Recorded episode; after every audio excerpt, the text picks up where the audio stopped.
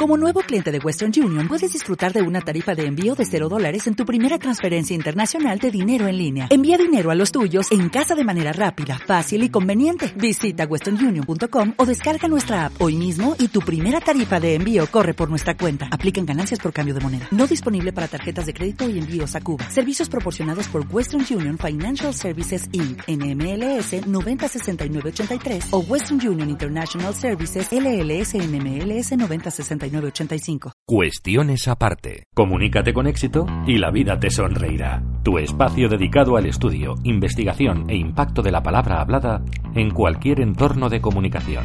Tu podcast con Carlos Moreno Minguito. Cuestiones aparte. Inés García. Carlos Moreno. Qué bonito reencuentro. Por fin nos vemos. Por fin nos vemos. Al fin. ¿Qué ha sido de ti? Pues que estás en el medio televisivo, además de una forma impresionante. Llevas muchos años en el Rojo Vivo, en la Sexta, tareas de informativos. ¿Cómo es tu vida ahora la televisión? Con respecto a la vida que has vivido en radio, vida que hemos compartido tú y yo profesionalmente. Pues mira, te parece mucho porque, mm, para empezar, los madrugones no me los ha quitado nadie. me suenan de algo. de aquellos madrugones a las cuatro y media de la mañana, 5 de la mañana para entrar a hacer los boletines, bueno, pues ahora madrugo igual para hacer el Rojo Vivo, entramos muy prontito porque hay que preparar el programa y mm, lo más diferente, creo, es el trabajo que hay detrás eh, la diferencia que hay entre el trabajo que hay detrás de un programa de radio y el programa de televisión. En un programa de radio, al final, eh, tu principal herramienta es la voz y lo primero que tienes que tener ahí preparado es la, es la voz. Y la televisión lleva una maquinaria detrás que es impresionante. Necesitas cámaras, necesitas unidades móviles, necesitas mucho dinero necesitas unos medios, además de tu voz, que soporten ese programa. ¿no? Entonces, al final, eh, preparar un programa para la televisión creo que resulta un poco más, eh, complicado, sí, más complejo que un programa de radio. Más que llegar como llegábamos entonces temprano por la mañana y hacíamos el boletín solamente con nuestro papel y nuestra voz. ¿no? Hay que tener en cuenta que esto es imagen en nuestro campo que era la radio antiguamente había imagen y bueno, podíamos parapetarnos solamente con la voz, ahora es algo más. Exacto. Cuestiones aparte es un programa que habla de comunicación, que habla de la importancia de la palabra a la hora de transmitir el mensaje. Hablemos de las diferencias de comunicación, las que has percibido tú con respecto en tu etapa en radio y ahora en tu etapa en televisión. Sin ser una experta, yo creo que la principal diferencia es que en la radio tienes que rellenar mucho los silencios, ¿no? Un silencio demasiado largo es la muerte en un programa de radio, porque el, oyente cambia automáticamente. Y en televisión tienes el refuerzo de la imagen, con, con, lo cual puedes jugar más con los silencios y puedes jugar un poquito más con el silencio y la palabra, ¿no? El juego entre el silencio y la palabra. Para mí esa es la fundamental. Y luego, por otra parte, creo que el el lenguaje, el uso del lenguaje en la radio es un poquito más elaborado y en televisión eh, tiene que ser como más directo, más natural, dependiendo también siempre del programa, ¿no? Pero un poco más directo, menos, igual menos impostado, podría decir, que, que la radio a la hora de locutar, a la hora de hacer una pieza de un informativo, a la hora de presentar un informativo, creo que es menos impostado el, el, tono en televisión que el tono en la radio. ¿Te costó mucho adaptarte o no? Me costó un poco, porque sí que es verdad que se nota. Todos los que venimos de la radio y acabamos en la televisión tenemos eh, algo a nuestro favor y es que sabemos usar, eh, modular la voz, usar, nuestra voz pero también es verdad que tenemos un lenguaje muy marcado y un tono muy marcado de radio. Y el tono de la televisión es distinto, por lo que te decía, porque no puede ser tan como tan impostado. Ya que tienes el refuerzo de la imagen, puede ser mucho más natural, te permite ser más natural. Eso no significa que no uses terminología o, palabras adecuadas, pero sí el tono. El tono es muy importante y es diferente. Con lo cual la preparación de informativos lo que llamamos los boletos, los boletines informativos de radio, con respecto a la televisión también hay una variante significativa, ¿no? A la hora de prepararlos y a la hora de llevarlos a la práctica. Sí, ah. bueno, básicamente a la hora de eh, documentarte es lo mismo, ¿no? Tienes que a las fuentes, tienes que ver los mm. teletipos, tienes que ver la prensa, pero a la hora de ponerlo en antena, a la hora de plasmarlo en antena es, es diferente. Háblanos de tu mundo como reportera cuando te dicen Inés García, por favor, a los juzgados de Palma, que yo te he visto ahí en televisión, cubriendo toda la información a vida y por haber. Allí, cómo, ¿cómo se siente una periodista como tú cuando sale a la calle, cuando sale al tendido, cambian las reglas de comunicación. Cambian totalmente. Mm. Ahí tienes que volver a jugar otra vez con el tono y con los términos que empleas y con la energía que pones en el discurso. Porque igual que la energía que estás poniendo en un discurso en un plato de televisión es más tranquila, es más sosegada para no infartar al telespectador, cuando estás en la calle también depende mucho de la cobertura que hagas, pero cuando estás en la calle tienes que ponerle pasión y un poco para reflejar lo que tú estás viviendo en ese momento, ¿no? La reportera o el reportero es la persona que está viviendo lo que tiene que contar. Y ahí tienes que transmitirlo con pasión y para eso necesitas también un tono diferente. ¿Qué clave más importante? Algo que nosotros, los locutores, los oradores, tenemos que tener en cuenta, que es la pasión, el transmitir desde el corazón, con la cabeza y corazón ahí jugando con dos, los dos elementos. ¿Hay mucha más pasión que cuando haces un directo en televisión? Yo creo que sí. Sí, ¿no? Yo creo que sí, porque cuando estás en, en plató tienes que tomar un poco de distancia con lo que estás, eh, con la historia que estás contando, ¿no? Tienes que contarla eh, imprimiéndole un poco de personalidad, dándole sentido para que tenga para que tenga algo de materia, ¿no? Para que no sea algo etéreo, pero eh, estar en el sitio en el que se está produciendo la noticia automáticamente te da eh, ese plus de, de emoción que necesitas para que el telespectador sepa que tú lo estás viviendo de Claro. verdad, que no solamente lo estás contando porque lo has leído, sino que tú lo has visto y tú lo estás contando. Es, es diferente, es, es- tiene, un, tiene un poco de interpretación Sí. sin dejar de ser eh, algo real. Tú tienes que contar lo que estás viendo en realidad, tampoco te lo puedes inventar. ¿Algún truco, alguna estrategia que tengas antes de saber que vas a salir ante millones de espectadores cuando estás en un directo? Porque el factor nervio siempre es algo que pasa factura o suele pasar factura. Yo siempre pienso en. eh, intento poner una cara, en este caso, mi madre o mi padre. Sí, pensar en alguien que me esté viendo en casa, que sé que me está viendo en casa, mis padres me suelen estar viendo en casa, contárselo a ellos para que ellos lo entiendan. Ellos no están para ver las cosas que yo estoy viendo en ese momento, que yo sea sus ojos, ¿no? Contárselo para que ellos lo puedan entender de la manera Muy bien más ese giro, natural ¿verdad? posible. Muy bien ese giro. Decir, no solamente voy a decir lo que yo tengo aprendido, sino voy a intentar contar a la gente para que se me entienda, para, para transmitir el mensaje. Es importante que se te entienda Claro. porque solamente hablar puedes tener una voz maravillosa, puedes tener una dicción perfecta, pero si tú no transmites Claro. el mensaje no sirve de nada. Con lo cual, solo la memoria no es suficiente. No es suficiente. Claro. Y a veces, de hecho, eh, igual al principio, en los primeros directos, siempre eh, intentamos escribirnos el, el texto que vamos a decir para que no se nos olvide ningún dato. Eh, mm, muchos reporteros y muchas personas tienden o tendemos a memorizar ese discurso y, y al final te acabas convirtiendo un poco en una máquina y, y pierdes esa frescura y, y pierdes esa sensibilidad. Y, y creo que a veces es mejor improvisar en ese sentido, saber que tienes que dar determinados datos y determinada información, que es la que tienes que transmitir, que es por lo que estás ahí, pero hacerlo de la manera más natural posible. Siempre con rigor y siempre sabiendo que es un punto, un tono informativo, pero hacerlo de la forma más natural posible. ¿Cuál es eh, la situación que más difícil te resulta a la hora de llevar a cabo un directo, a, siendo reportera de calle?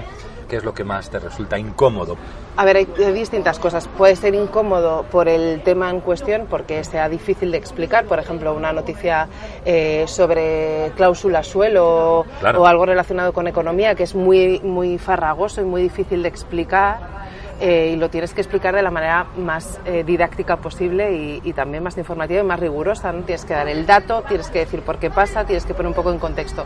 Y eso me parece muy complicado porque eh, transmitir emoción con unos datos fríos eh, económicos es muy difícil. Eso por una parte me parece complicado. Y luego cuando estás en la calle eh, es muy difícil a veces no dejarse arrastrar demasiado por la emoción. Tienes que dar emoción, pero tampoco La puedes. justa. Sí, tampoco puedes dejarte llevar y si estás en una situación muy complicada, a lo mejor con, pues, con migrantes, con familias que están eh, siendo a punto, pues que están a punto de ser eh, desahuciadas, por Desahuciadas. ejemplo, y mm, que tienen la emoción a flor de piel, tienes que aprender también a controlar eso por no dejarte llevar y no, pon- no situarte solo en una parte de la historia.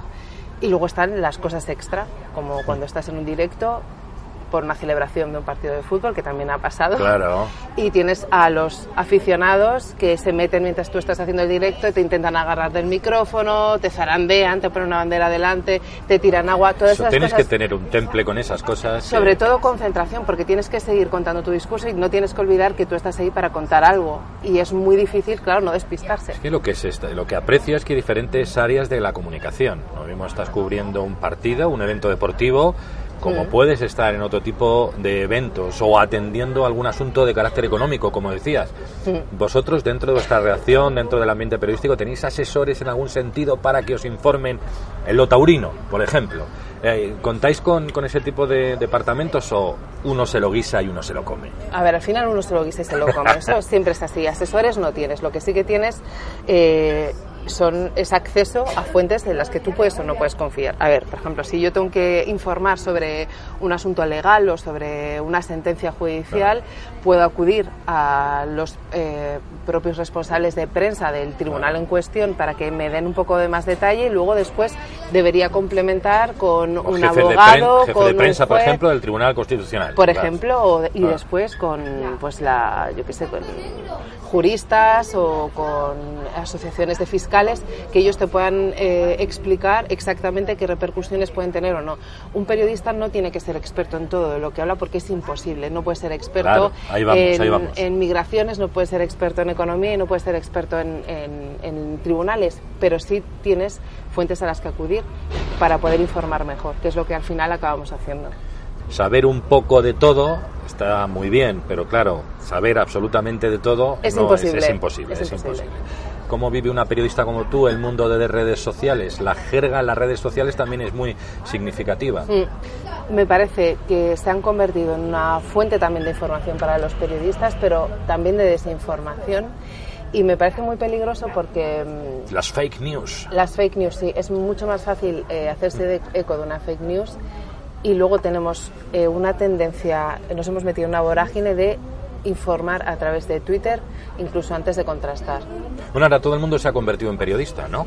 A Bueno, la hora de, de meternos en Twitter y dar información. Bueno, todo el mundo eh, pone, publica tweets en Twitter, pero eso no significa que tú seas periodista ni que estés informando. Tú puedes poner un tweet en, en Twitter y desinformar, o puedes poner un tweet en Twitter y simplemente eh, dar tu opinión.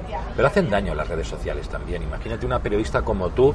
eh, yo te veo también, tienes bastantes seguidores en redes sociales, pero tú haces una cosa muy bien, que tú hablas de tu profesión, periodísticamente hablando. Claro, yo creo es que que, eso es que un punto un importante para hacerte respetar. ¿Para ¿no? qué quieres tus redes sociales? Claro. Si, quieres, si quieres tus redes sociales para eh, promocionarte o para dar tu opinión, o si quieres tus redes sociales como herramienta de trabajo. Yo, en mi caso, lo utilizo como herramienta de trabajo, con más o menos fortuna, pero intento que sea una herramienta de trabajo. Me resulta complicado porque es verdad que Claro. muchas veces eh, a lo mejor estás en, en, pues como me ha pasado alguna vez en Palma de Mallorca con todo lo del juicio del caso Nos, intentas poner tweets muy rápido también para informar porque entras en, en- en ese bucle ¿no? de informar rápido, conexión en directo, tweet y al final eh, es muy fácil equivocarse Sí.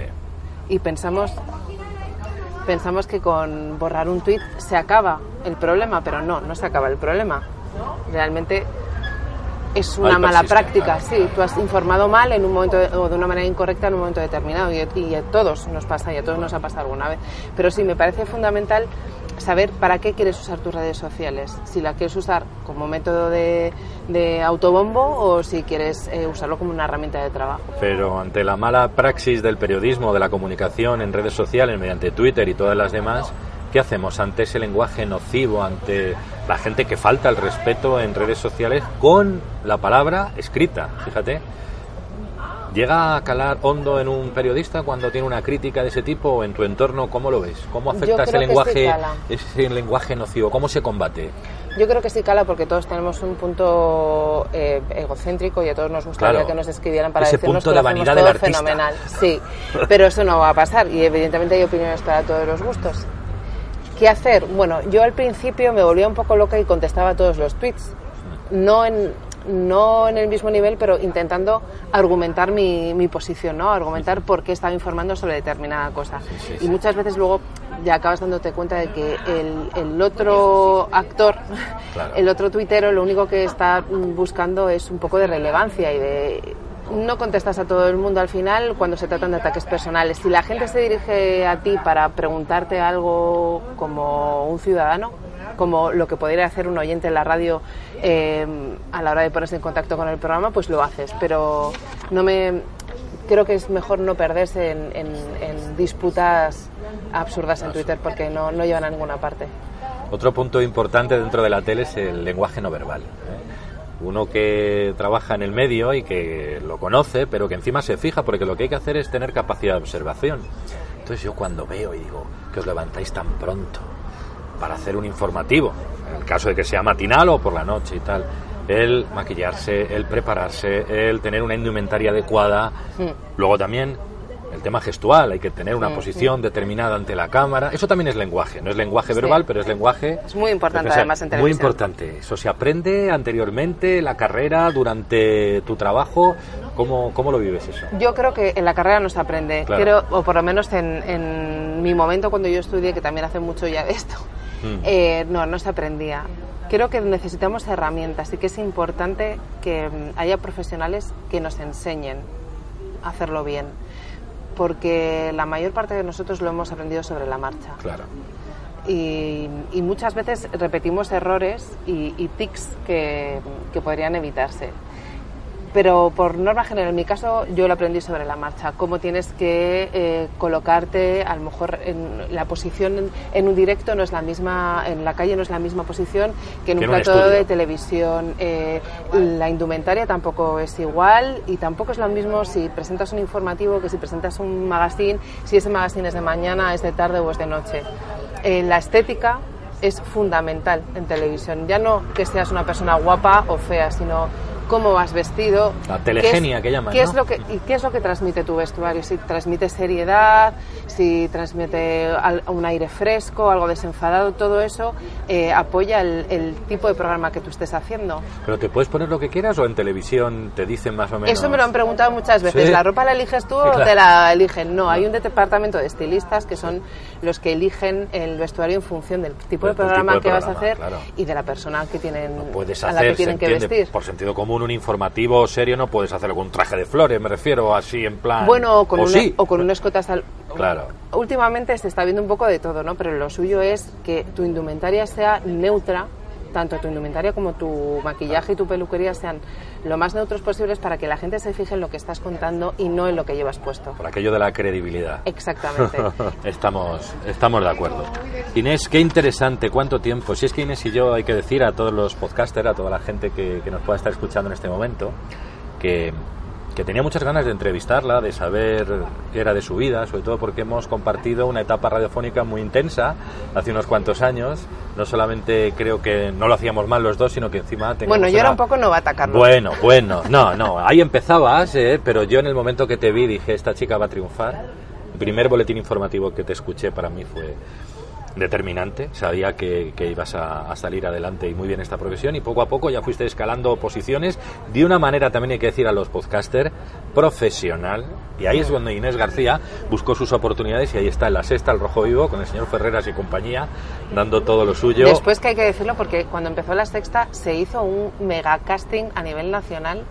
Eh, nos reunieron a todos en mm. una universidad para hacernos ah, unas pruebas de actualidad que era un test de no recuerdo cuántas preguntas, pero tal, pues podrían ser 300 preguntas aproximadamente. Sí. Y, fuimos cientos. Y después de, este, de, esa primera criba, después nos hicieron otra criba de pruebas de cámara. Fue bastante, bastante curioso, que mucha gente piensa que llegar a la tele es fácil y lo normal, lo normal es que no lo sea. Y antes recuerdo que estuviste en un programa en cuatro. ¿verdad? Sí, de hecho lo gané, pero no me dieron el premio. Vaya, por Dios, aquí lo denunciamos públicamente. Sí, el premio era trabajar con Iñaki Gavilón de los informativos de cuatro y nunca lo conseguí. Muy bien, aquí, aquí queda reflejado. Hablemos de comunicación, que es el programa. Se llama Cuestiones Apartes, es mi podcast. Ahora me promociono yo dentro de mi mismo programa. Joder, qué guay. Y tal. Hablamos de la importancia de la palabra para transmitir el mensaje. Qué mejor con Inés para hablar de ello. Un aspecto que se me ha pasado por alto, pero quiero contrastar contigo. Ya con esto terminamos. ¿Cómo ves el panorama político? Y ojo, no te voy a hablar, por supuesto, de posicionamiento político, te voy a hablar de comunicación. ¿Qué pasa con nuestros políticos que no se entienden? No se entienden cuando tienen que formar un gobierno. Estamos hablando de lo importante que es el diálogo y la comunicación. Parece que hay una lucha de egos constante para no llegar nunca a un acuerdo. Me da igual hablar de, de, izquierdas que de derechas, porque este no es el campo. Para eso está tu programa y que se debata lo que se tenga que debatir. Estamos hablando de comunicación, estamos hablando de diálogo, de entendimiento, de llegar a un acuerdo. Esta es la clave, ¿no? Tú lo estarás viendo todos los días. Es que yo creo que estamos hablando de comunicación política y es distinto. Yo creo que ahora mismo lo que les pasa a nuestros políticos es que intentan ganar el discurso público.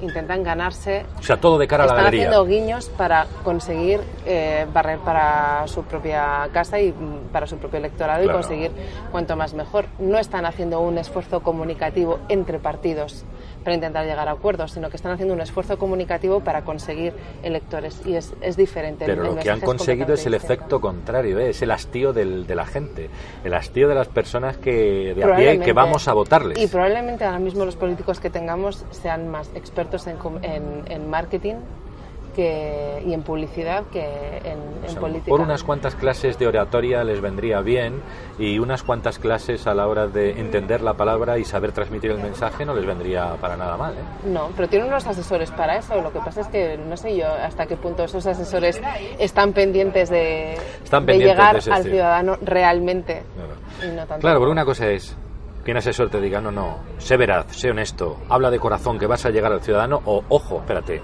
¿qué vamos a dar, colocar para conseguir tal Yo cosa? creo que no? estamos más en este segundo Vamos en punto. ese sentido, ¿no? Sí, Joder. estamos más Bueno, ahí. pues nada, que estaría aquí hablando contigo mucho tiempo, pero tienes que irte a trabajar, Me tengo que ir a trabajar y si llego la tarde pues me echan, Carlos, no, No, queremos eso. no, no, no, por Dios, yo quiero seguir viéndote en la tele. Yo también. Que un placer, Inés. Un placer, Carlos, que tengas mucha suerte. Pues nada. Me parece muy interesante. ¿Te gusta. ¿Te gusta este podcast? Sí, vas a triunfar. Claro que sí. Bueno, Inés, muchos besos. Ya sabes que te aprecio y te quiero. Lo mismo te digo. Venga, hasta pronto. Gracias, Carlos.